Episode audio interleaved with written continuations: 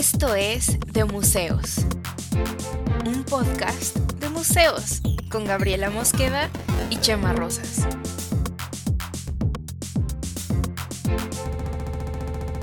Bienvenidos. Cami de Cami de Cam. Sí, Gaby de Gaby de Gab. Yo. Eso es el flow de museos. Hasta ahí da el flow. Hasta ahí da el flow. ¿Cómo Sí, estás, mi este, tal, tal vez algún día intentemos rapear un episodio, pero no creo que eso ocurra. No creo que eso ocurra verdaderamente, yo creo que no. No. Bueno, pero tal vez hay, hay un, en el multiverso hay un episodio o hay eh, un podcast de museos que está todo en- Todo rapeado, donde no hablan, solo rapean. Es de Mu Freestyles. Qué estupidez. Explíquenos bueno, qué va a pasar en oye, el episodio de hoy. Justo hablando de multiversos, este episodio es como un episodio del multiverso en el que yo no soy parte del podcast, en el que no soy parte de la conversación, este, porque pues la verdad es que fue un día que hubo una invitada de lujo, que me siento muy mal de haberme perdido esa plática, de no haber podido estar, pero pues bueno, estaba trabajando, estaba haciendo otras cosas, este, y pues se me complicó justo ese momento, pero pues es un episodio distinto en el que eh, pues entrevistas, tu- tuviste una eh, entrevista bastante interesante, ¿no? Sí, pues miren, en este episodio, lo que es lo siguiente que van a escuchar a continuación es este. Lo siguiente que van a escuchar a continuación, enseguida Enseguida. ¿Y qué otro, qué otro podríamos decir? Puntos suspensivos, dos puntos. ah, dos puntos. Es este una plática que tuve yo con Becca Duncan, que em, ella, bueno, si no la conocen, seguramente sí, porque, o sea, yo la veo en todos lados, pero bueno, tiene un programa en TV Azteca eh, donde van caminando por la ciudad y van este, viendo edificios históricos, hablando de ellos, como de la historia y tal. Eh, también hace muchísimas cosas de curaduría para museos, con cosas que tienen que ver con, este, pues como con rastrear ciertos también orígenes diplomáticos y cosas de, Reino Unido y demás. Y luego tiene también un, un programa en vivo en su canal de YouTube que se llama La Chisma Cultural, donde hablan pues de cosas súper de coyuntura, de noticias de, de arte y cultura en el país. Y es además pues una excelente persona con la que tuvimos chance de hablar de los muchos avatares de lo que se trata hacer difusión de arte y cultura, ¿no? Entonces, este, pues Cam andaba salvando el mundo de la construcción de Legos. Sí, que, que a veces ese mundo necesita ser salvado, Salvado. aparentemente. Y no tuvo Este, chance de estar.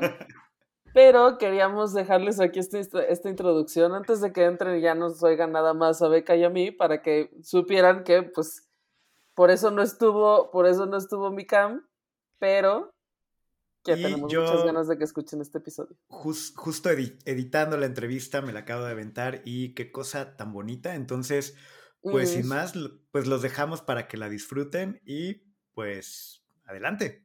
Hola, ¿cómo están? Bienvenidos el día de hoy a un día un poco extraño del podcast. Extraño, pero bien. Extraño, extraño chido. Tenemos una invitada muy buena. Antes tendría que explicar. El día de hoy no va a estar, este, no va a estar Chema, no va a estar Don Camisa, porque anda en la República siendo una persona muy popular y trabajando mucho. Entonces, este, no alcanzó a conectarse hoy. Y eh, teníamos ya súper agendada a nuestra invitada del día de hoy, que es Beca Duncan. Y entonces, pues el día de hoy vamos a estar nomás Beca y yo. ¿Cómo estás, Beca? Hola, bien, muy feliz de estar aquí.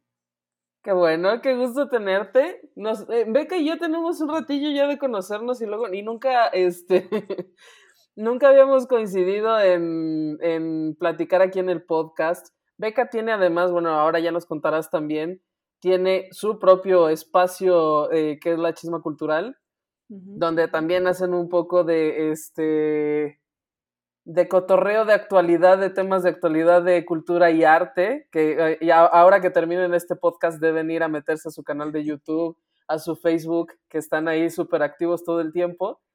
Y, este, y con ella, justo la intención de, de invitarla al podcast era poder platicar de los muchos avatares y vicisitudes de lo que se trata hacer divulgación y comunicación de cultura y arte en México.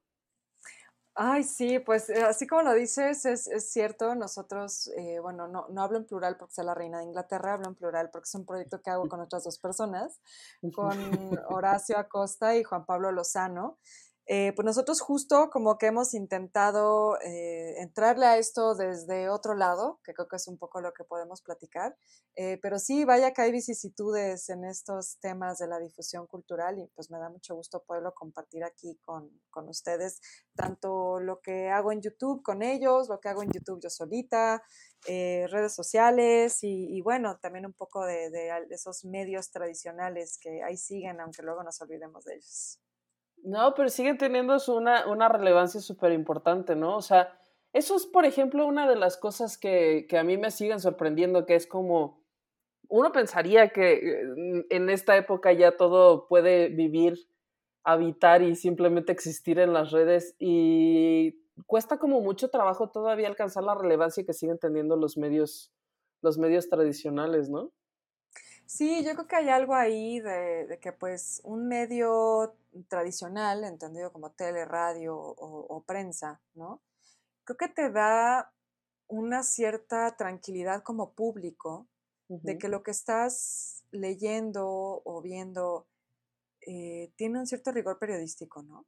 Digo, esto hay que ponerlo también a veces, hay que verlo con un grano de sal, porque, porque desde luego tampoco es que eh, siendo sinceros, pues nuestros medios no pequen de, que les falte fact-checking o ese tipo de cosas. La verdad es que creo que sí hay una crisis en los medios periodísticos que, no hay que, pues no hay que tapar el sol con un dedo, ¿no? O sea, hay que realmente ver eso y creo que quienes estamos en los medios también tenemos que hacer esa autocrítica.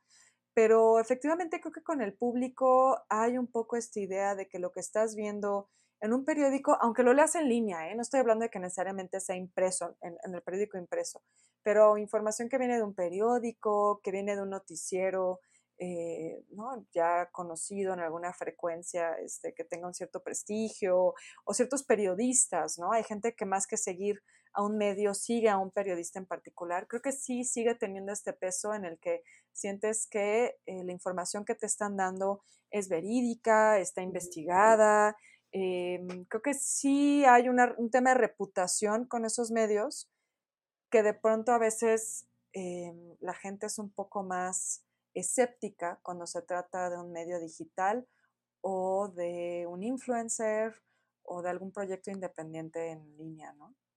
Pues sí, y tiene su propio, o sea, yo sí creo que eso tiene su razón de ser, ¿no? Porque al, al quizá estar, yo por ejemplo que dirigiendo de museos, pues mucho de lo, bueno, todo lo que somos es digital, aunque mucho puede vivir en la página y tiene su propio lenguaje y estilo, curaduría y demás. Pero, por ejemplo, lo que hacemos en redes, pues te constriñe a que estás en el mismo, en el mismo formato que todos los demás, ¿no? Entonces, lo que tú quieras decir tiene que caber en, las, en el modo en el que se puede poner allí, con lo cual hay una cierta uniformidad, ¿no? O sea, un post se ve igual un post de una persona que tiene mucha eh, que tiene muchas tablas para decir algo que el de una persona que simplemente va y se toma una foto a un lugar y no dice nada, ¿no? Entonces, este, pues sí, yo creo que esa es la dificultad de diferenciarte en, en, en las redes y es algo que, este, pues, mm, al menos nosotros hemos tratado de, de, poner como estrategia, hacer las cosas un poco diferentes, pero verdaderamente cuesta trabajo, ¿eh? Bueno, o no sé si es tu experiencia.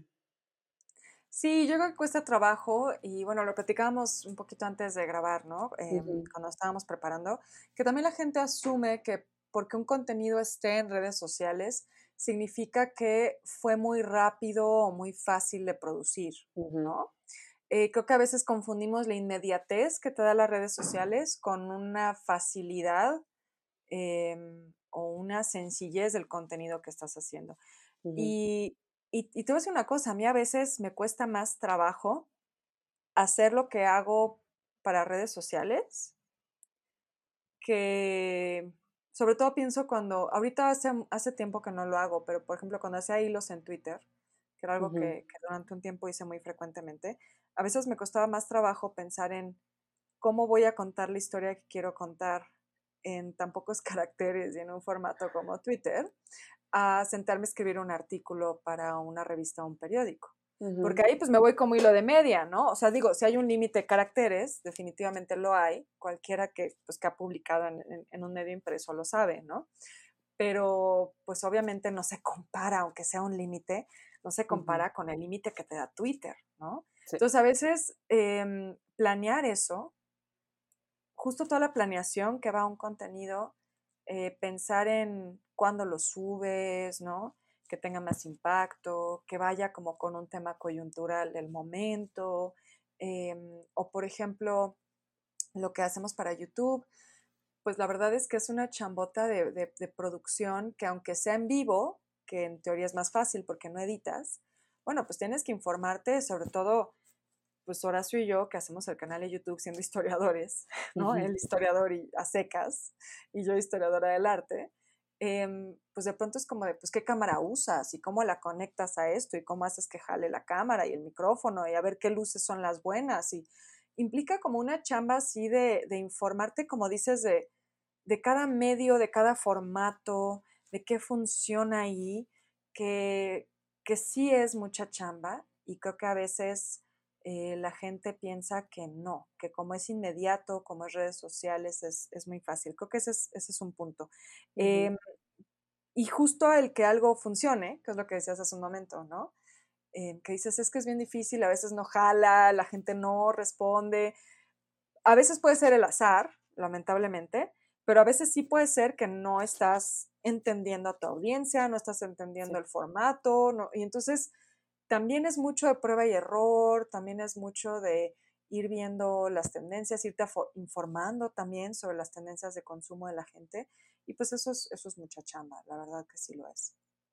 Sí, pero bueno, justo que para retomar de lo que estabas diciendo, que tú eres historiadora de arte y Horacio historiadora secas, ¿cómo es entonces? Porque esto sí tenía yo este, curiosidad y creo que mucha gente, que terminaste tú haciendo lo que haces en de, divulgación del arte y la cultura. ¿Cuál, ¿Cuál fue tu camino? ¿Cómo llegaste ahí? Fíjate que desde la universidad era un tema que a mí me interesaba mucho. Como que yo tenía algunos profesores que me decían, no, es que no, tú métete ya luego, luego a la maestría y ese es el doctorado. Y como que tenía muchos maestros que me impulsaban mucho a una carrera académica. Uh -huh. y, y, bueno, eso lo agradezco un montón, ¿no? Que, que me hayan visto ese potencial. Pero yo sentía que no, como que no me latía a mí me latía más pensar en cómo llevar todo ese conocimiento que se produce en la academia a un público más amplio. Como que a mí eso me parecía algo muy necesario y también un reto interesante, ¿no?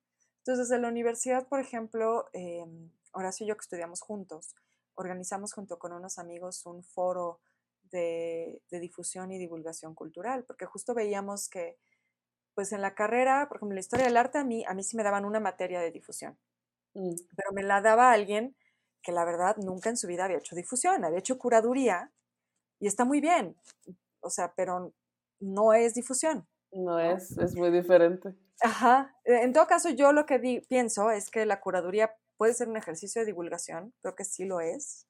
Sí, bueno, de, de hecho, que, yo lo, ¿no? lo, cuando yo lo he pensado así, yo lo pienso, pues lo que pasa es que yo soy de formación comunicóloga, entonces yo luego veo las exposiciones como un, como un mensaje.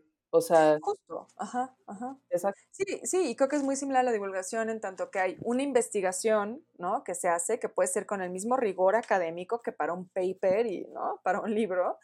Este, pero pones a circular esa información en un público más amplio y como curador pues tienes que pensar primero en tu público, ¿no? ¿Quién va a ir a ver esa exposición y cómo le vas a dar a entender esta narrativa que has, que has construido en torno a, a las piezas? Entonces, digo, solo para citar, er, era curadora, entonces es un tipo de divulgación, pero no es lo mismo que difusión, que es lo, no es lo mismo que también estar metido en eh, cómo funcionan los medios y cómo funcionan los medios en temas culturales y todas estas cosas prácticas. Entonces sentíamos que eso hacía falta y invitamos a gente de TV UNAM, de Radio UNAM, de Canal 11, como a platicarnos, porque también veíamos que ahí había como una beta laboral que en la universidad no nos estaban diciendo que existía, ¿no?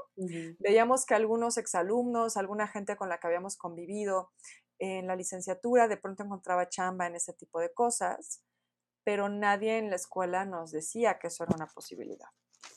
Entonces yo ya tenía un poco como ese gusanito, pero también me gustaba mucho la investigación.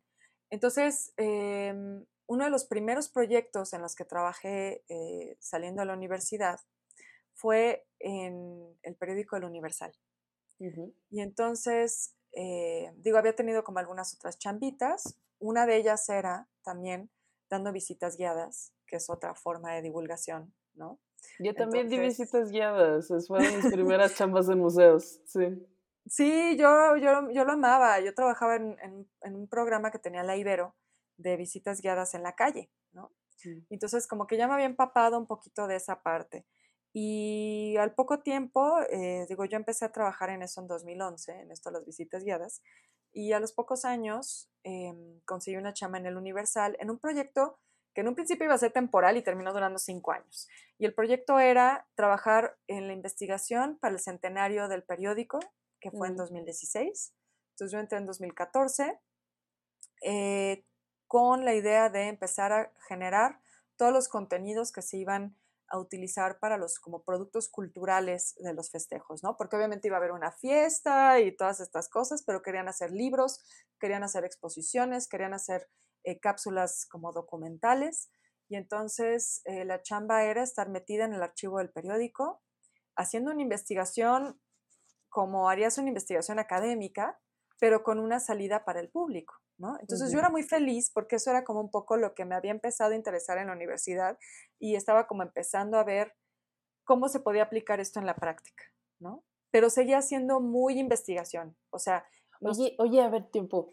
Eh, esta, eh, una de las exposiciones no fue una de, cartone, de cartones, este, porque esa yo la vi, pero porque una amiga mía también estuvo como involucrada en eso con la gente de Cartón Club, algo así, no me acuerdo. Sí, se hicieron varias cosas. Esa no nos tocó a nosotros porque creo que esa la curó eh, un especialista en caricatura que se llama Agustín Ajá, ajá. Ajá. exacto. Sí, esa no nos tocó a nosotros. Nosotros hicimos una de las rejas de Chapultepec. Ah, ah, ya iba a decir, mira, Beca, tú y yo estábamos conectadas desde antes. no, y sabes qué, sobre todo libros. Hicimos libros con el Fondo de Cultura. Está chido. Em, sacando un poco como desempolvando algunos autores que habían hecho cosas ahí, pero eran obras pues poco conocidas, ¿no? O sea, te estoy hablando de, por ejemplo, textos de Javier Villorrutia que publicó bien joven y que pues como que se publicaron una vez en el periódico y no se habían vuelto a ver, como tratar de sacar un poco estas, pues estas joyitas que había, ¿no? Y era una chamba muy de archivo, muy de investigación, em, pero como que tenían, sí tenían esta salida más para lo que llamamos como el público en general, ¿no?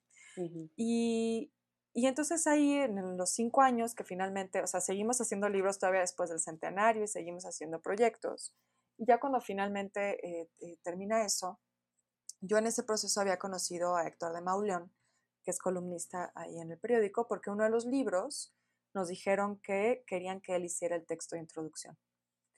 Y entonces trabajamos súper bien, nos llevamos muy bien. Y me acuerdo que en una junta nos pregunta, oigan, ¿y ustedes hacen algo más además de esto?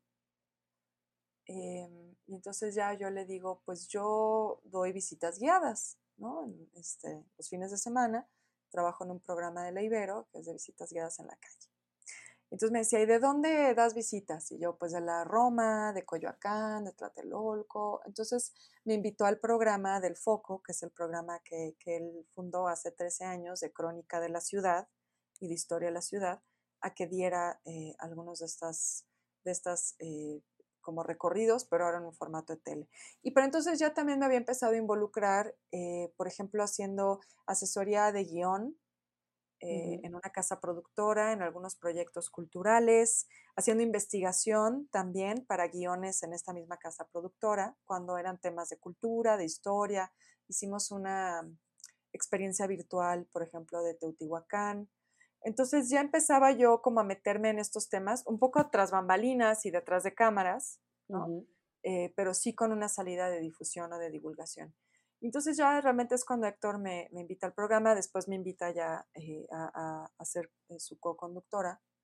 Ahí es cuando realmente yo hago el brinco a, a los medios, ¿no? empecé a escribir también en el financiero primero, después me empezaron a invitar a otros lados, a MBC Radio, me invitaron a Aire Libre cuando estaba Broso, comencé a escribir después en La Razón, em, esporádicamente me invitaban de pronto a escribir en Nexos, eh, en la revista Este País, tuve un tiempo también una columna mensual. Entonces así fue como yo me empecé como a, mover en, esos círculos como más del periodismo cultural. Y, lo de redes sociales nace en realidad a raíz de que eh, estando ahí, yo me daba cuenta que hacía falta hablar más de arte. Como que si te fijas en los medios culturales y, y, no es que hable en contra de los compañeros, yo TQM a las secciones de cultura y de los periódicos y las revistas y todo eso, pero siento que están enfocados a lo literario principalmente. Sí, y, mucho coyuntural, en dado caso más político, ¿no? Exacto y a la historia pura y dura, ¿no? O sea, el programa, por ejemplo, el que me, invita Héctor y que sigo haciendo con Héctor, es más de historia a historia, ¿no? Historia de México, historia de la ciudad. Y, y, sí siento que los suplementos culturales y las secciones culturales, si no es un súper escándalo en el mundo del arte o si no es una super exposición eh, ¿no? De estas de que traen a Kandinsky, traen a Warhol, traen el surrealismo, ¿no? Si no son estas magnas exposiciones, de pronto es difícil que se hable de arte. Y creo que también en México caemos mucho en el reseñismo. Sí. Se hace una reseña, una exposición donde te dicen, esta exposición está padrísima, pero nadie te explica nada. Nadie hace un esfuerzo como de divulgación, siento, o muy poca gente. Hay gente que lo hace, pero muy poca gente. De realmente decirte, bueno, esta exposición es interesante por tal tema o te explica qué onda con ese artista, de dónde viene, cuál fue su formación, por qué es tan importante, ¿no? Más allá de solo decirte qué padre está. O sea, yo sentía que no había historia del arte en los medios realmente. Y entonces ahí fue cuando eh, decidí hacer el canal de YouTube con Horacio y en ese momento también con dos amigos que venían más del ámbito de la producción, o sea, uno eh, era director de comerciales, eh, otro era guionista de tele, y entonces empezamos a hacer cápsulas de más como de diseño y de vida cotidiana, que se llamaban La historia de las cosas, donde contábamos la mm. historia de objetos cotidianos, pero porque a mí también me interesaba hablar mucho, más allá de arte con A mayúscula, a mí lo que me interesa mucho es la cultura visual también. Y en la cultura visual entra moda, entra paquetería, entra gráfica, entra publicidad, eh, cine, o sea, hablar de... Y gráfica popular con temas como este de hace poco de los rótulos y todo eso. Exacto, exacto, como que a mí me interesaba también hablar de esos temas. Y luego como mucha gente me topaba que era historia del historiadora del arte, eh, algunos seguidores, incluso por ejemplo gente que me seguía por el programa de tele, me decía cosas como de, oye, mencionaste en el programa que aquí ya se ve la influencia de la arquitectura neoclásica, pero yo no termino de entender la diferencia entre barroco y neoclásico. O de a veces en el programa hablan de churrigueresco y no sé. O yo veo que en el programa mencionan mucho a Diego Rivera, pero a mí como que no me encanta, no lo entiendo, porque es tan importante. Yo decía, ahí justo, ahí hay, ahí hay un tema en el que vemos que la historia del arte no está en los medios. Y entonces fue cuando se nos ocurrió hacer también unas cápsulas donde te explicáramos que los llamábamos los básicos del arte. ¿Por qué Duchamp y su fuente es todo un tema? ¿Por qué Andy Warhol es tan importante? ¿Por qué a todo el mundo le encanta Roscoe? ¿Qué hizo el señor? O sea, estos que, que son los imprescindibles, ¿no? Em, algunos mexicanos también empezamos a abordar ahí, o explicar ciertas obras de arte muy famosas. Em, pero con la pandemia, pues como que todo cambió. Ya no nos podíamos juntar para hacer estas cápsulas em, con estos amigos que te digo que nos ayudaban a grabar, porque te digo, Horacio y yo no sabíamos, Horacio más o menos sabía agarrar una cámara y tomar fotos y así, porque en la universidad se le ocurrió tomar clases de foto. Pero realmente no sabíamos cómo grabar, no sabíamos cómo editar, no sabíamos cómo iluminar. Entonces de pronto fue en la pandemia empezar a ver tutoriales, em, empezar a investigar, ¿no? Viendo miles de reseñas en línea de qué cámara es la buena. Se nos ocurrió empezar a hacer lives porque eso no requería edición. Y entonces primero los hacíamos con el teléfono. O sea, si tuve los primeros lives que hacíamos en mi canal, o sea, pero están pa'l perro, muy mal, ¿no? Pero yo decía. Pero pues, véanlos, vayan y véanlos. Pero ¿sabes qué? Que yo decía, a ver, hagámoslo. A ver, estamos en la casa. Nosotros estamos en la casa. También tengo que decirlo, muchos proyectos, siendo freelance, pues muchos proyectos se empezaron a tambalear. Entonces tampoco es que tuviéramos muchísima chamba o se iban retrasando, ¿no? decían, ah, esto que según tenías que entregar ahorita en abril, pues ni te preocupes, quién sabe qué vaya a pasar, no se estresen, ahí luego vemos. Y entonces de pronto, pues teníamos tiempo libre y todo el mundo estaba en su casa. Entonces dijimos, bueno, a ver, en ese momento no teníamos muchísimos seguidores. Decíamos, los, los seguidores que tengamos, pocos o muchos que sean, ya sabemos que les gusta la historia, que les gusta el arte, que les gustan los libros, o sea, les gustan las mismas cosas que a nosotros. Y de pronto hay un montón de tiempo libre que todos tenemos en casa. Entonces se nos ocurrió, vamos a recomendarles, si les gustan los temas que a nosotros, pues qué, les puede gustar. Pues a ver, las cinco mejores series históricas, las que a nosotros como historiadores nos parecen las mejores logradas, ¿no? O tres novelas que no te puedes perder. O a ver, ahorita que todos los museos están abriendo sus acervos y haciendo exposiciones en línea, ¿cuáles sí valen la pena? ¿Cuáles no veas? ¿Qué onda con la plataforma contigo en la distancia? ¿Cómo funciona? ¿Cómo busco lo que me gusta? ¿Qué no está chido? ¿Qué sí? ¿No? Google Arts, güey. ¿Cómo uso Google Arts? Porque también de pronto pensábamos, tenemos un público también que viene más de la tele, en mi caso, ¿no? Que siento que me han visto más ahí, que la verdad sí son de un rango de edad mayor. Entonces de pronto decíamos, bueno, estamos dando por sentado que todo el mundo sabe cómo meterse a Google Arts. Y en una de esas, ¿no? Entonces vamos a enseñarles qué onda con Google Arts, ¿no? Este, y qué exposiciones están bien chidas, que, cuáles son mis, mis museos favoritos para seguir en Google Arts o mis archivos favoritos. Y entonces empezamos a hacer ya ahí una chamba más de difusión.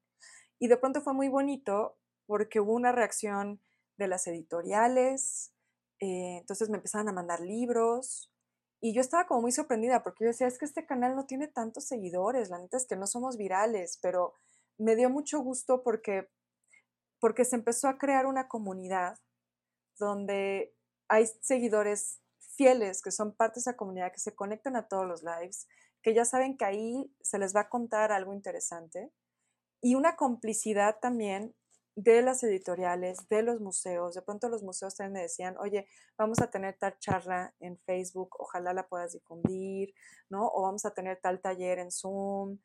Y entonces era bien bonito porque pues creo que era como convertirnos en este enlace entre las instituciones y las organizaciones culturales, llámese, te digo, museo, editorial, centro cultural, etcétera, y el público, ¿no? Ah, sí, está muy bonito. En, un momento en el que creo que todos necesitábamos esa compañía, ¿no? Sí.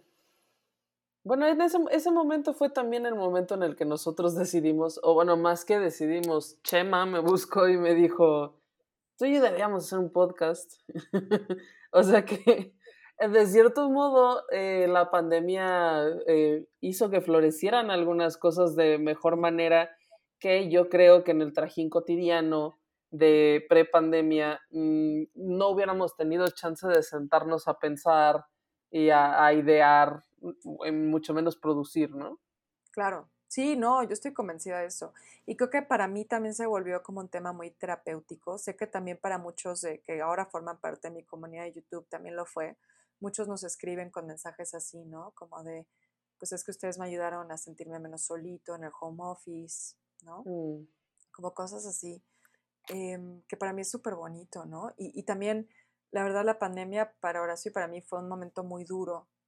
Entonces, o sea, pues digo, como muchos, ¿no? Pérdidas y duelos y todas estas cosas, que también era como un escape de todo eso, ¿no? Y lo que también empezamos a hacer fue este espacio de la chisma, donde invitamos a, a Juan Pablo también, Juan Pablo Lozano, que como que nosotros hablábamos mucho de las notas culturales entre nosotros. Y en la pandemia empezamos a hacer Zooms para convivir, ¿no? De amigos, así de, oigan, pues vamos a contarnos un Zoom de viernes por la noche, cada quien con su traguito, ¿no? Y este, y platicábamos de, no manches, viste tal cosa que pasó en no sé dónde, sí, no, qué fuerte y no sé qué. Y entonces, como que dijimos, ¿y si hacemos esto un poco como noticiero cultural? Como esto que ya hacemos, de chismear de las notas culturales del momento, llevarlo al canal de YouTube. O sea, finalmente, insisto, tenemos una audiencia. Si no gusta, pues no gusta y lo dejamos de hacer.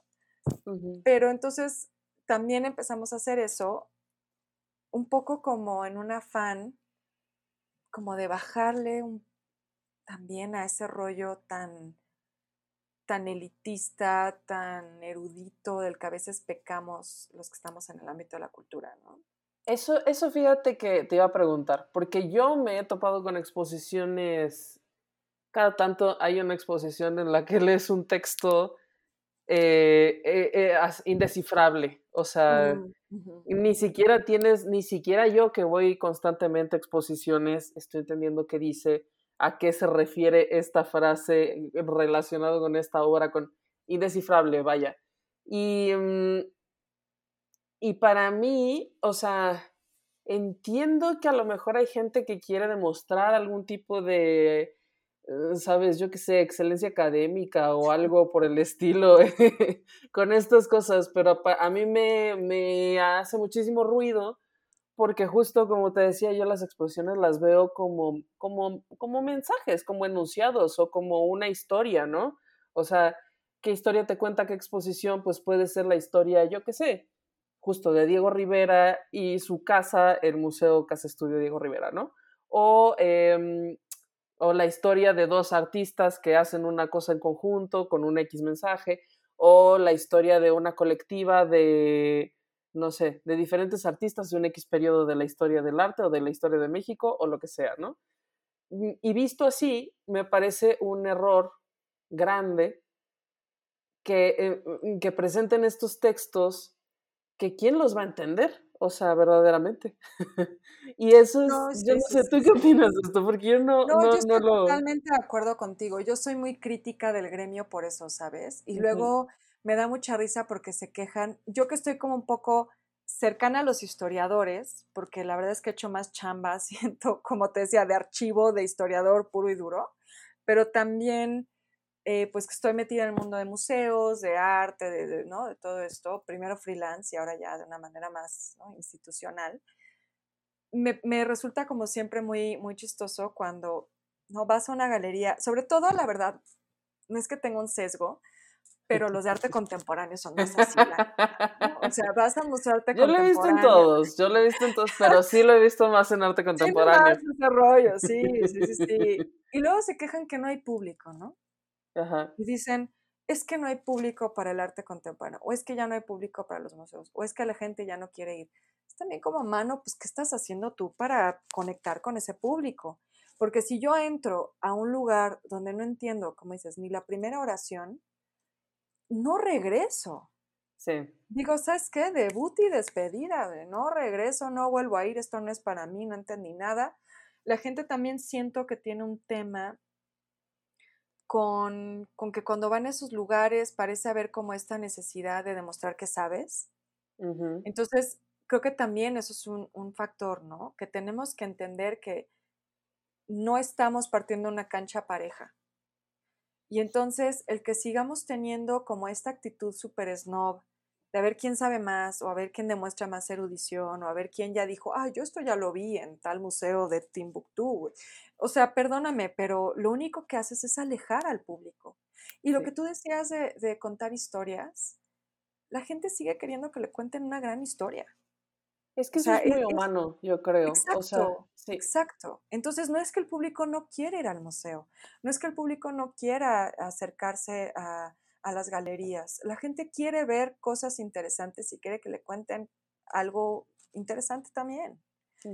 El tema es que, pues, si los discriminas, si los, sí, si los dejas fuera, pues al final te estás disparando en el pie. Entonces yo creo Sí, que eso es algo muy importante, ¿no? Que, que o, por ejemplo, me pasa con los historiadores, que también los académicos, no todos, la verdad no todos, pero muchos tienden a tener un poco como esa misma actitud de querer ser los más sabiondos del mundo y demostrarlo y escribir de una manera completamente ininteligible. Y luego se preguntan, es que a la gente ya no le importa la historia, es que están sacando la historia a las escuelas. Pues justo, ¿qué estás haciendo tú por involucrarte más con tu sociedad y por incidir más en tu sociedad? Si estás nada más encerrado en tu cubículo, pues no, a la gente no le va a interesar la historia, claro que Pero, no. y, y también son dos cosas, ¿no? Porque, o sea, es esto, ¿no? Hay como una cierta desconexión entre lo que, lo que se plantea, digamos, a nivel curatorial o de discurso en una exposición y lo que se espera que, la, que dentro del ramo tal cual de la comunicación de ese proyecto hagas con eso, ¿no? Es como, pero es como que pues, si la gente no está viniendo es que entonces no hiciste un esfuerzo de comunicación. Tú Exacto. eres la culpable. Sí, Y dices, sí. pero pues no, bueno, y además lo que implica, ¿no? Tampoco hay que, mm, en general nadie le dedica un gran dinero a, para que tú pudieras hacer un gran esfuerzo de comunicación. Claro, es un, es, es un mundo súper precario, todos lo sabemos. La cultura es, Eso es vivimos en la precariedad constante, ¿no? O sea, Eso sí. la verdad, la verdad, administras la pobreza, no la riqueza cuando estás en el, en el ámbito de la cultura. Qué frase Pero también creo que se tiene que, se tiene que cambiar la manera en la que comunicamos eso. Y también creo que eso es en parte eh, pues lo, que, lo que nos llevó a hacer este espacio, como te decía, ¿no? Es como de hablemos de los temas de cultura y así, pero de una manera más amena. Claro que hay temas serios que no los puedes tratar con humor y estoy de acuerdo, ¿no? Hay cosas de las que no te puedes reír. Pero sí puedes contar las cosas de una manera en la que no estás haciendo a la gente sentirse estúpida por no saber. Que eso también me parece una actitud horrible, ¿no? Es como Sí. no pasa Eso es nada. Hay muchas, exactamente lo que tratamos de no hacer en el justo, podcast. Ujú. hay muchas cosas que yo no sé, ¿no? Y que otra gente sabrá. Yo sé de arte y sé de museos y sé de cultura y ok, perfecto, porque ese es mi gremio, ¿no? Eso es a lo que yo me dedico y eso es lo que yo sé transmitir. Pero cuando yo no sé de algo, pues le pregunto a alguien que sabe, ¿no? No tiene nada de malo no saber, pero a veces parece que en este mundo de la cultura todos tenemos que ser los super sabios de absolutamente todo, porque si no te malmiran o te hacen sentir mal. Y yo creo que eso, eso es una muy mala actitud, como te digo, estamos alejando al público, ¿no?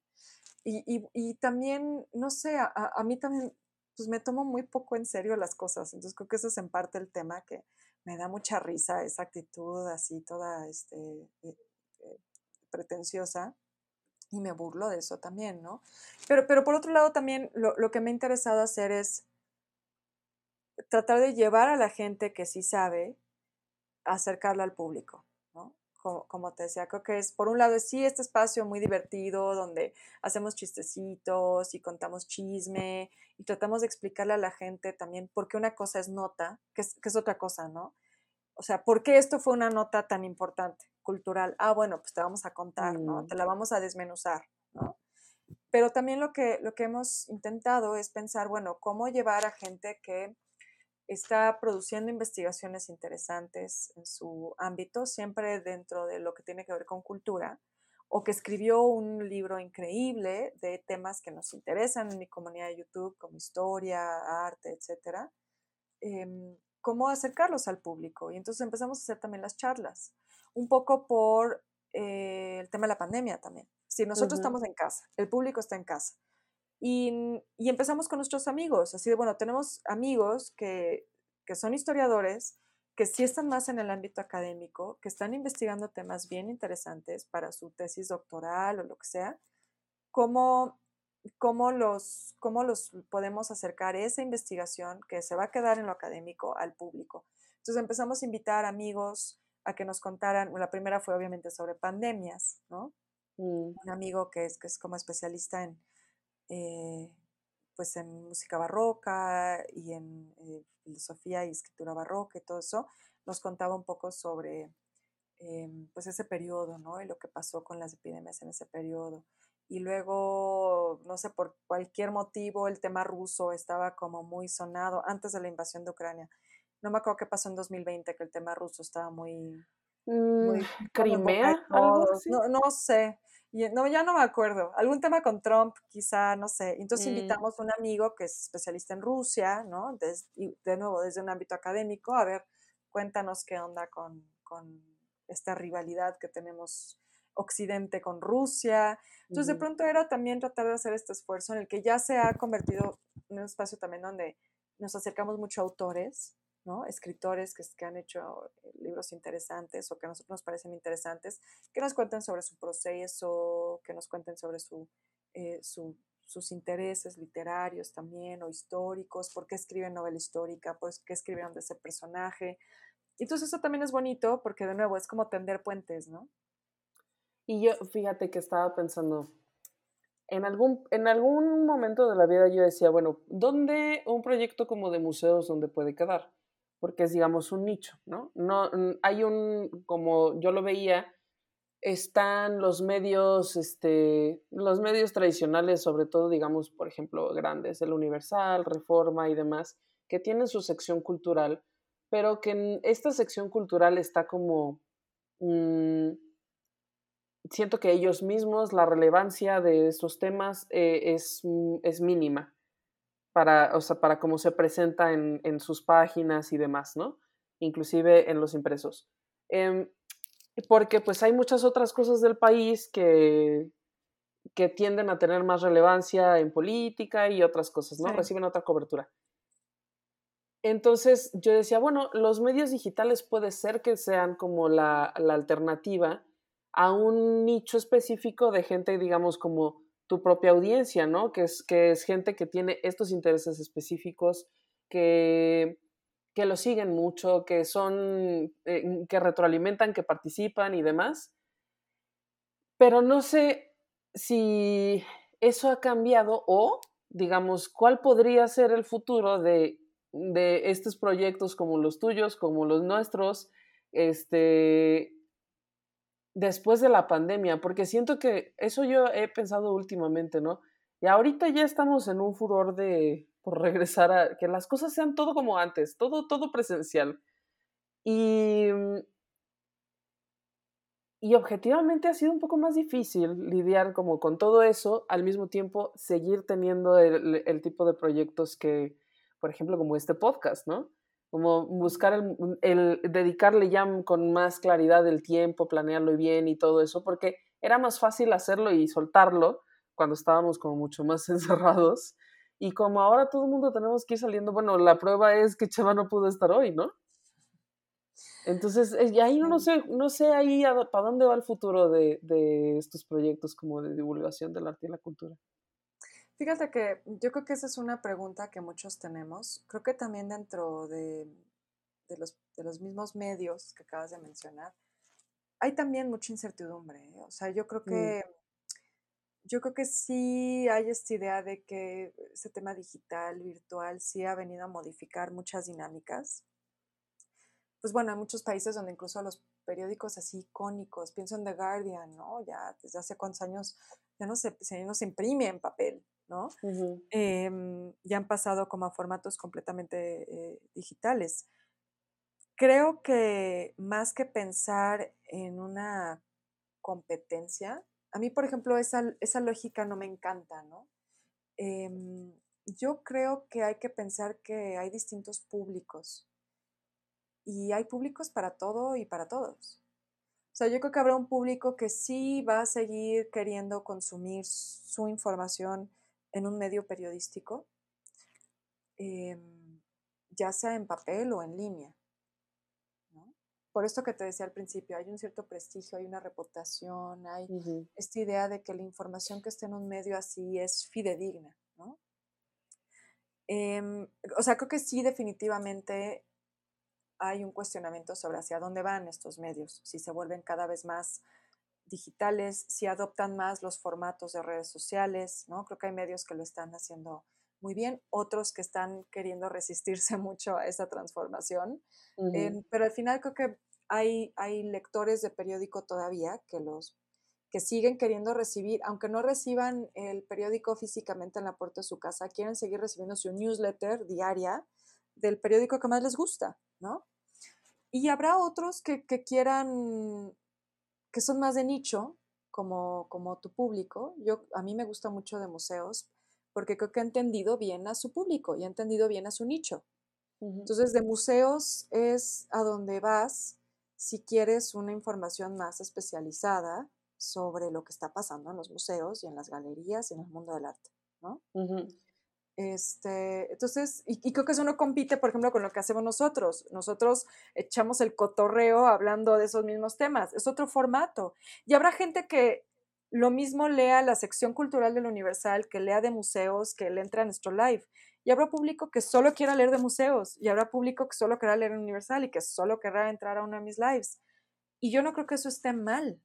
O sea, creo que una de las grandes bondades que nos dan las redes sociales y que nos da el mundo digital es precisamente eso, que se ha democratizado esa información y se ha democratizado también quienes tienen voz para hablar de estos temas, porque creo que lo que sucedía antes es que había una sola voz autorizada, ¿no? erudita, la vaca sagrada, que era la que te venía a decir, el crítico de arte, que era el único crítico de arte que te puede decir cuando algo estaba bien o algo era una mierda, ¿no? Y era la única hay, hay también ahora creo que una falta de crítica, ¿no? Totalmente. O sea, porque todo se hace solo como en, punto, lo que decías, reseña, eh, y muchas veces reproducción de boletín, o sea, tal cual. Ah, sí, no, eso es terrible. eso tengo que... Transcripción. sí, creo que los que estamos en esos medios más tradicionales sí tenemos que ser autocríticos. O sea, el periodismo cultural no puede ser copiar el boletín que te mandó Elina. Pero eso hace mucho, eso hace mucho, porque yo veo los boletines y luego veo las notas, son exactamente iguales. Claro, porque te llegan los boletines y por eso te das cuenta. Pero cualquiera se puede meter al sitio boletines de Limba y ver que lo copiaron y lo pegaron tal cual. Tal cual. Estoy de acuerdo en que así no tiene que ser. Em, como te digo, a mí me gusta más pensar en, como yo vengo más de la divulgación, a mí me gusta más pensar en la divulgación, ¿no? Tratar de darle algún un poquito más de contexto al público sobre, sobre lo que se les está contando y no nada más decirles, pues esta exposición está bien padre, vayan, cuesta tanto el boleto y va a estar hasta tal fecha. Sí, que eso hace mucho también. Pero, por ejemplo, pensando, pensando en lo que decías, que existe cierta incertidumbre también en los medios, en los medios periodísticos, justo eso también era algo que yo pensaba, porque eh, yo hubo un tiempo, esto, un tiempo escribí en Fahrenheit, Fahrenheit cerró su edición impresa, como muchos este, revistas especializadas han dejado de publicar en papel y algunas inclusive han dejado de publicar en, en digital. Este, creo que quedan ya, pues, ¿qué será? Que quizás solo La Tempestad, eh, Terremoto y... Hotbook, yo creo, ¿no? Pero Hotbook cubre otras cosas además que no son arte, pero, o sea, quedan muy poquitas revistas especializadas que pues tenían todo un tema, ¿no? Una estética, un, un diseño, que también eso era parte del valor mismo de objeto, pues, de, de comprar una revista, que a veces yo siento que eso es muy difícil lograr trasladarlo y transmitirlo a digital. Como que tiene que ser como toda otra personalidad, digamos, de, de, contenido, ¿no? Sí, sí, estoy totalmente de acuerdo. Este, creo que eso se debe a muchas cosas, ¿no? Eh, los anunciantes, por un lado, no están queriendo ya eh, anunciarse tanto. Pero tampoco ah quieren anunciarse en digital. Ah. No, no, no, no, no, parece que no. Pues es que ya se dieron cuenta que no les cuesta tener una cuenta de Instagram, ¿no? Entonces pues prefieren hacer eso. Em, sí, creo que ese tema de los, de los anunciantes es lo que ha, golpeado mucho a esos medios. A mí me gusta, por ejemplo, el formato que tienen en Animal Político, que entiendo que mm. tampoco le han pasado tan fácil, pero es lo mismo que trata de hacer The Guardian también, por ejemplo, de, de, pedir donativos de su, de su, propia audiencia, de sus propios lectores. Que creo que eso también es un poco lo que tratamos de hacer quienes estamos haciendo proyectos independientes, ¿no? Vemos quienes tenemos el Patreon o yo, por ejemplo, que tengo miembros de mi canal de YouTube, que es gente que, que le gusta tu contenido y, y, que te quiere apoyar para que lo puedas seguir haciendo. Es un poco más difícil, creo que en México sobre todo no tenemos esa cultura del donativo como la hay en otros países, ¿no? Creo que bueno, un poquito, ajá. Sí, sí, creo que no, no es algo que tengamos, yo comparo por ejemplo con youtuberos que están en Estados Unidos versus los que estamos acá en México, creo que aquí ha costado más trabajo. Eh, pero sí pienso que ahí hay un tema muy fuerte en cuanto a cómo se financian los medios y que es una de las grandes crisis que están pasando. O sea, cada rato te enteras que corrieron a tantos reporteros, redactores, editores, que están, lo que decías hace un momento, las páginas de cultura cada vez son más chiquitas, porque pues los periódicos en general cada vez son más, más pequeños. O sea, yo justo te digo, como alguien que trabajó en una hemeroteca, te lo puedo decir, o sea, de verdad, yo, los, yo, lo, yo lo veía. Los periódicos de inicio del siglo XX empezaron muy flaquitos y a mediados años 50, 60, 70 eran unas moles así que si tú lo hacías rollitos sí descabezabas a alguien en el metro. Y ahora otra vez son como folletos, ¿no? Folletitos porque no se están anunciando. Y también creo que los medios no han sabido como pensar en otros modelos de negocio, tratar de salirse un poco de, como que a veces siento que están muy empecinados con seguir el mismo modelo. Sí. Y no se han dado cuenta que, que el mundo cambió y entonces su modelo de negocio también tiene que cambiar.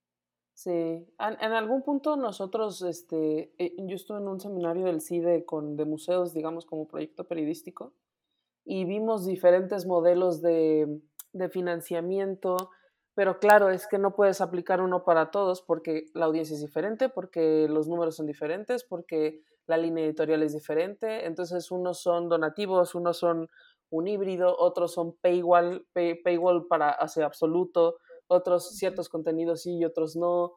O sea, mm, pero también hay todo un tema en el que pues ya como consumidor pues pagas una suscripción de, sabes, un streaming, una de música, una de tal, este, un espacio extra del celular, el no sé qué, o sea, que ya también es como, digamos, en términos económicos, para quien ah, tiene este tipo de suscripciones, pues ya es como too much, ¿no? O sea, no puedes tampoco comprar todas las suscripciones de periódicos, ni de revistas, ni nada. Está, sí es difícil. Sí, sí, no, estoy totalmente de acuerdo. No sé quién me decía hace poco que había que reivindicar el, el valor de la tele por cable, ¿no? Porque pagabas un, ¿no? Pagas un precio y ya tenías todos los canales que querías. Y ahora es como, Sí, tienes que, que, suscribirte a cada plataforma y cada plataforma, aunque sea, te dicen, no, son 120 pesos al mes, sí, pero asúmale. Sí, pero ya hace poquito me decían, güey, YouTube se convirtió en tele abierta tan lentamente que no nos dimos cuenta, porque ya tienes muchísimos anuncios en YouTube. Es casi como cuando veías la tele en tu casa, este, la tele de aire. Totalmente, totalmente. Sí, sí, sí, sí. Este, pero es que es eso, ¿no? Sino cómo, cómo vas a sobrevivir esto. Y siento que también algo que, que, pasa mucho es que la gente asume que porque algo está en línea debe ser gratis. Uy, sí. Estamos mal acostumbrados, porque un tiempo sí fue. Creo que esa idea de que la gratuidad es como necesaria o un... Sí, como algo que, que es inherente al contenido digital, pues está impactando mucho en este tipo de cosas, ¿no? Pero ahí, por ejemplo, mm, yo ahí tengo un, debate, ¿no? Porque, o sea, un debate interno. Porque yo a, veces pienso, bueno, pero si yo le pongo un paywall a de, a de museos, ¿quién lo va a leer? A lo mejor no lo lee nadie. Porque también en mi caso específico, yo pienso que es un nicho que aún podría crecer pero sigue siendo un nicho. No es, nunca vamos a tener los números del universal, ni aspiro a eso, ¿no? O sea, eso es una locura. Pero este, pero no sé, mm, mm, hasta ahora la decisión ha sido tratar de encontrar otros caminos por donde financiar de museos, pero no, no pedir una suscripción, o sea, pero de todos modos encontrar otros caminos está difícil, o sea, todo es difícil, todo es difícil en, esto, en esta vocación. O sea, yo te lo digo, por ejemplo, con el YouTube, yo de ninguna manera puedo vivir de solo hacer YouTube, o sea, ¿qué más quisiera yo que vivir de hacer mis lives y nada más sentarme ahí a contarles sobre libros y exposiciones y todas estas cosas que me gustan?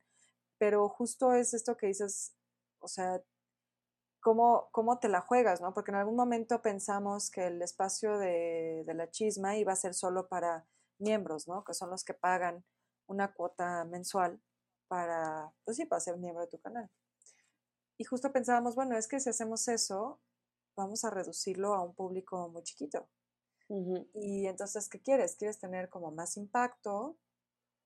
Y a mí me pasa un poco como el tema idealista, ¿no? Que yo digo, no, es que si yo empecé este canal para llevar la cultura las masas, ¿no? ¿Cómo voy a empezar a cobrarle a la gente que no tiene? O sea, es que estamos en un país tan desigual que no puedes, esto que justo lo que te decía la cancha pareja, no puedes pensar que estás partiendo una cancha pareja porque no lo está.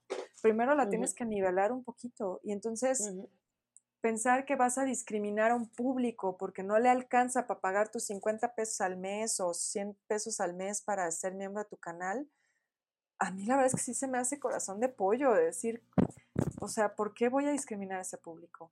Y, agradezco mucho a los que sí están dispuestos a, a, gastar su dinero en mi contenido, pero al final sé que el hacer el canal de YouTube a mí me representa una merma mensual, semanal, de del equipo que he tenido que comprar, de la chamba que le dedico a los contenidos. Del tu tiempo, de tu este, inversión de tiempo. Tiempo, todo. Es, yo sé que es una lana y no estoy para nada cerca de estar tablas con esa inversión. Pero, ah. pero tampoco es la razón por la que lo hice, no lo hice para, para tener dinero. Yo siento que es un poco complicado a veces con los Pero ahí, por ejemplo, ese también es parte de mi debate interno porque em, pienso, por ejemplo, en la gratuidad en los museos, ¿no? O sea, en, esta idea de que, de que necesitas hacer que el acceso a la cultura y el arte sean gratuitos para que vaya más gente, que así ha sido durante, pues, décadas, que tampoco me parece, no quiero hablar así tan al aire, pero digamos, no tengo cifras ahora mismo en la mano, pero no me parece que haya aumentado significativamente el número de visitantes y lo que sí es que genera todo un tema de precariedad en las instituciones que no tienen, ¿sabes?, presupuesto ni para arreglos mínimos o alguna, o sea, que ellos mismos también están en la precariedad, ¿no? Y que siento al mismo tiempo que, que contribuye a que no valores las cosas porque no te cuestan porque así, eso es como súper real de, de, los humanos, ¿no? Lo que no nos cuesta trabajo, pues fácilmente lo soltamos o lo ignoramos, ¿no? Y entonces, pues no sé, no, nunca he terminado de decantarme por un lado o por el otro. Entiendo perfecto que es necesario construir públicos, pero también creo que no puedes estar regalando las cosas por siempre. O sea, tiene que haber un límite, tiene que haber una estrategia, porque no puede ser que la estrategia sea hacerlo todo gratuitamente para siempre. Sí, creo que, a ver, en México creo que sí pecamos de pensar que cuando te dedicas a la cultura lo haces por amor al arte y, de eso apagas tu renta, ¿no?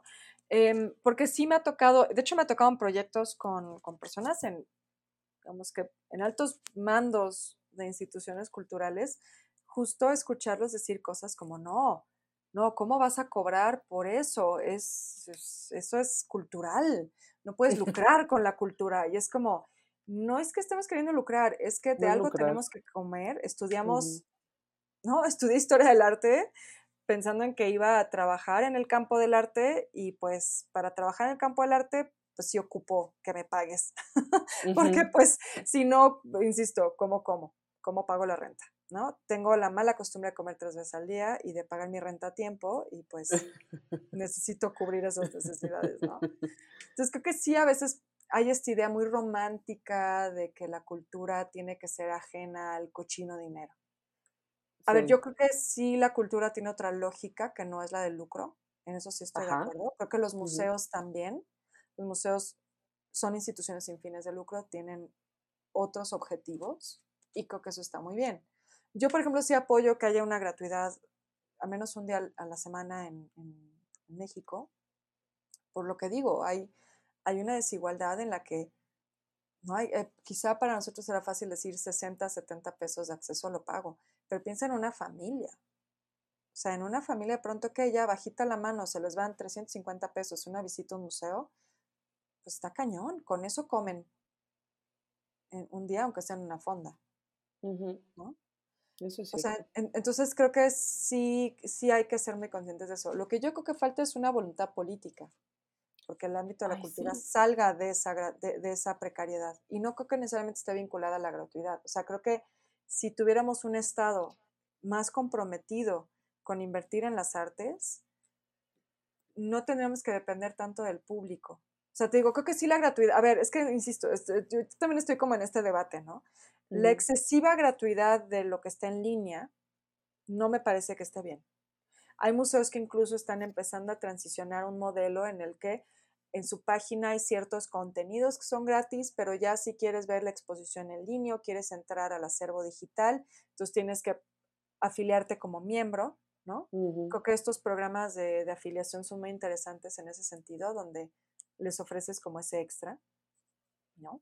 Este, que es lo que también hacen algunos periódicos, el New York Times. Si tú quieres, puedes ver tantas notas gratis al mes, o pagas y ves todas, o pagas un poco más y puedes entrar a su archivo histórico, ¿no? O sea, creo que eso es interesante y, y sí creo que, que, el público también, o los públicos tienen que también estar como más, pues sí, más dispuestos a que ese contenido es una chambota que alguien tiene que hacer y alguien tiene que, que poder vivir dignamente de hacerlo. Sí. Eh, pero también siento que hay, en México no hay la voluntad política por realmente querer invertir en la cultura y entender que en la cultura puede haber un motor de desarrollo para el país. Porque otros países lo han hecho, el Reino Unido lo hizo. Invirtieron en cultura y convirtieron a la industria creativa eh, del Reino Unido no solo en una salida laboral muy viable para los británicos, sino en un modelo exportable a otras partes del mundo. ¿no? Y un tema también de poder suave, donde la gente ya ubica a la cultura británica como algo increíble, ¿no? Eh, entonces, sí creo que aquí hace falta eso, porque al final el dinero que paga alguien en un museo público, digo, los museos privados tienen otra lógica, pero el dinero que tú pagas en un museo de Limba o un museo de Lina, la taquilla, no se queda en el museo. Se va un gran cochinito ¿no? de, de, este, de Hacienda y, y, pues el gobierno reparte. Cuando reparte, porque luego no reparte nada. Esto ya lo, lo, platicamos justo esto en el episodio de, deberíamos haber invitado a ese. Se llama Mamás Gubernamentales de la Cultura en México.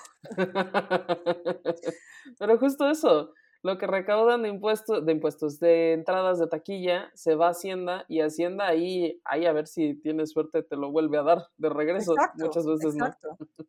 Y entonces también creo que en parte es eso, ¿no? Que este, no hay una voluntad política, y no estoy hablando de este gobierno, ¿eh? O sea, si tú ves... Sí, no. Bueno, este especialmente no, pero ni, ninguno. llevamos, llevamos décadas. O sea, realmente de Salinas para acá, cada sexenio le ha recortado la cultura. Sí. Eso es una realidad. Que este sea el recorte más gacho, más feo, así el machetazo más fuerte, es otra cosa. Pero no ha habido un solo gobierno. O sea, te estoy hablando desde los años 90 que ha querido invertir en cultura. Y es impresionante que un país que tiene tanto que ofrecer en ese sentido, sus gobiernos se resistan a hacerlo. Porque te digo, sería, o sea, generarías empleo, generarías otro tipo de prosperidad económica, otro tipo de desarrollo económico que es sustentable, que es, o sea, de verdad es una cosa que para mí es muy lógico y simplemente no parecen verlo, ¿no? Y es un gremio que no es tan amplio, pero que el impacto sí es muy, eh, sí, o sea, no es tan amplio el gremio, pero su impacto sí. Pero fíjate que cuando, cuando ves la cultura en un sentido mucho más amplio, cuando la cultura lo ves más como industria creativa, Mm. y no tanto como arte y literatura, ¿no? Sino como toda una industria donde estás metiendo diseño, moda, artesanías, mm. cine, ¿no? Producción audiovisual en general. Sí, las festivales en México, festivales, música, ¿no? Teatro, espectáculos, que, ¿no? Musicales, todo ese tipo de cosas. Ya cuando lo ves como industria creativa, que para mí debe ser el, el camino, te das cuenta que en realidad el impacto económico es muy fuerte y también su potencial es fuertísimo. Pero bueno, pues bueno, querida Beca, ya estamos sobre la hora. Se fue rapidísimo. Se fue rapidísimo, pero seguramente ya te invitaremos en alguna otra ocasión. Seguiremos platicando de estos temas. Antes de que nos despidamos, comparte, comparte tus redes, comparte todos tus este canales donde te pueden encontrar. Claro que sí, a mí me encuentran como Beca Duncan, así mi nombre, eh, becas con V y K, Duncan como los yoyos. Y eh, me encuentran así en Twitter, Facebook, Instagram, YouTube y TikTok incursiono poco en el TikTok, pero ahí voy. este, así me pueden encontrar en todos lados.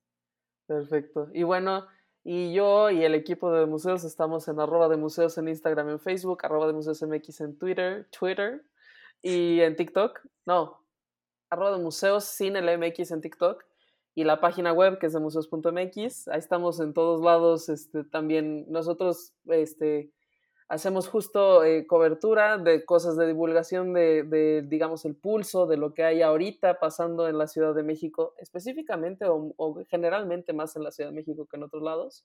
A veces hay de otros lados. Este, y listo. Pues querida Beca, qué gusto haberte tenido hoy aquí. No, al contrario, gracias por invitarme. Ya, nos, ya le vamos a poner aquí un meme así de eh, Chema con la cara de Juan Gabriel así atrás de la palmera que nos está viendo. para, para cuando esto salga pues en, en Spotify y en YouTube. Buenísimo. Y ahí estamos. Pues bueno, hasta luego, Beca querida. Un beso. Igual. Esto fue de museos. Un podcast de museos con Gabriela Mosqueda y Chama Rosas. Hasta la próxima.